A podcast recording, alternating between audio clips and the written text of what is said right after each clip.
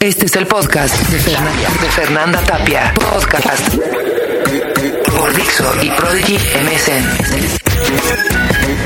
Hizo el destino que me oyera el dueño a quien hice mucha gracia con mi voz de niña. Ordenó que me entrenaran para tal efecto. Pasé días y noches en ese oficio. Trabajé de corrido tres años sin un día de descanso y la cabina la fui cobrando hasta que tenía un año haciendo méritos.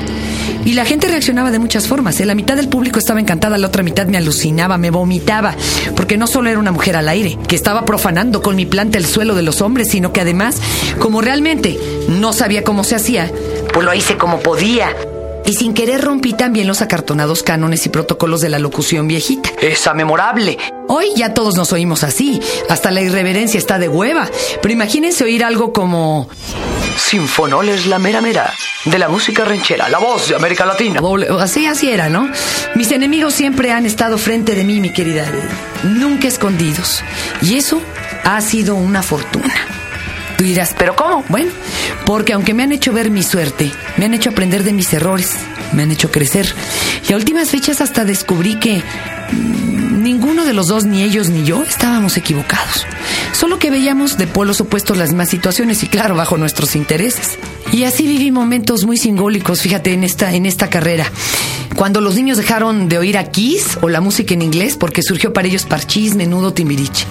Cuando la FM se volvió hablada y en vivo cuando el rock en español se hizo oficial, que se empezó a romper esta esquizofrenia entre la realidad cotidiana y los medios, cuando por fin los conciertos masivos inundaron la cartelera, cuando las estrellas que habiendo surgido del radio e invadido la tele regresaron a redimirse al radio, con transmisiones totalmente habladas, la guerra de los noticiarios, siendo que a vivo, fíjate, tildaban de loco hace dos décadas por tener un noti de tres horas.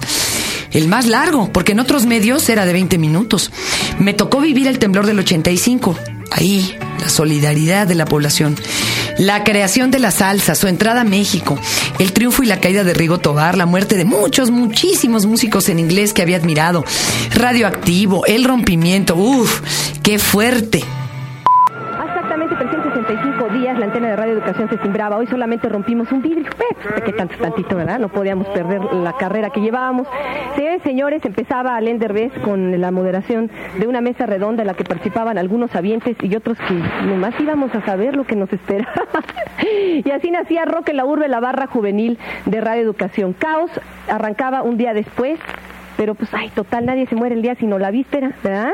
Hoy estamos aquí, además les vamos a presentar dándoles de inmediato los teléfonos 575-9828, vamos a tener payaso, mago, show de guiñol, vamos a tener resumen de lo mejor del año de caos, o sea que agárrense señores porque se les van a hacer de yoyo los bloomers. Además porque les tenemos en la parte musical uno que otro palomazo y el extraño retorno de... ¡Trolebus! ¡Vámonos! ¡Caos, señores! Y bueno, como de eso la verdad es que uno nunca junté el gasto y yo ya mantenía una casa. Siempre me mantuve multidisciplinaria.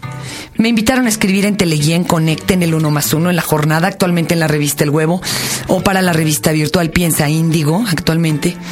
Fui maestra de ceremonias, desde concursos de niños tocando organitos Yamaha hasta el primer masivo en el Zócalo Capitalino con Celia Cruz, cuando estábamos rescatando las calles, ¿no?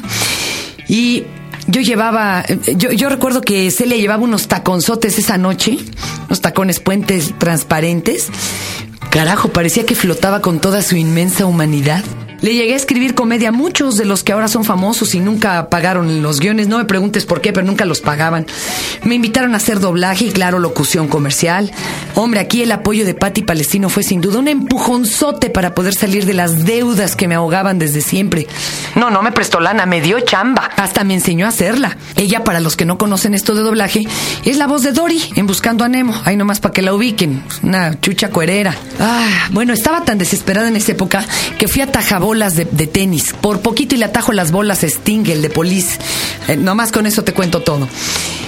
Eh, y bueno, vino la tele, eh, diálogos en confianza, que fue la universidad que no tuve. Yo de veras digo que si hubiese existido diálogos en mi adolescencia, esto hubiera sido más amable. Tuve muchos amigos que tocaban diversos géneros del rock. Y aquí es donde me di cuenta que yo trabajaba como mula de carga mientras me pasaba lo que se llama vida. Tuve muchas correrías con estos amigos. Conocí fuera del micrófono a muchas personalidades, ya más en lo personal. Yo las admiraba y claro, al conocerlas de cerquita pues se te cae el ídolo, ¿no? Y allí yo iba venciendo mis miedos. Me equivocaba una y otra vez como adolescente. Afortunadamente estos errores nunca fueron fatales. Y te voy a contar lo que casi nunca se le cuenta a los hijos. Fíjate, a los 14 años recibí mi primer beso en la boca. Tengo grabada esa imagen porque el sol se estaba poniendo y le pedí a un chico muy cercano, muy cercano a mí, que me enseñara lo que era besar. Su boca sabía frutas y mi pelo olía flores. En serio, fue mágico. Este chavo era el gandaya de Nesa. Me enseñó a contestar albures, escupir lejos, pegar fuerte. Caminaba yo como The Warriors de la película, ¿no? Me sapeaba cuando me dejaba de mis compañeras de escuela. Era igual de guapillo que el Jim Morrison. Hoy el pobre pues está medio gordo y medio calvo, pero no ha perdido ese brillo en su mirada. Mi primera relación sexual fue a los 18.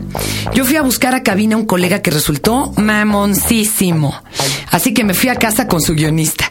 Este estaba sacado como del Black Oak, Arkansas. ¿Qué más podía yo pedir? Y pensaba que hablaba con acento por ser extranjero, pero ¿qué crees? Tenía frenillo, frenillo. Un día me invitó a su casa.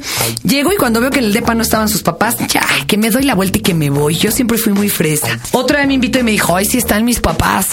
Entré, me llevó hasta su recámara, cerró la puerta. Y yo dije, al fin que están sus papás. Madres, cuando menos me di cuenta ya lo tenía encima. Y ahí sucedió.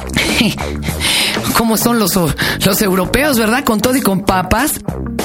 Los tres siguientes me siguieron creyendo que era el primero, pero bueno. Lo importante no es el primero, sino el último. Y como ya te conté en el Tao de tu papá, la verdad es que después de aprender a puro frentazo, un día dije, me tengo que sanar.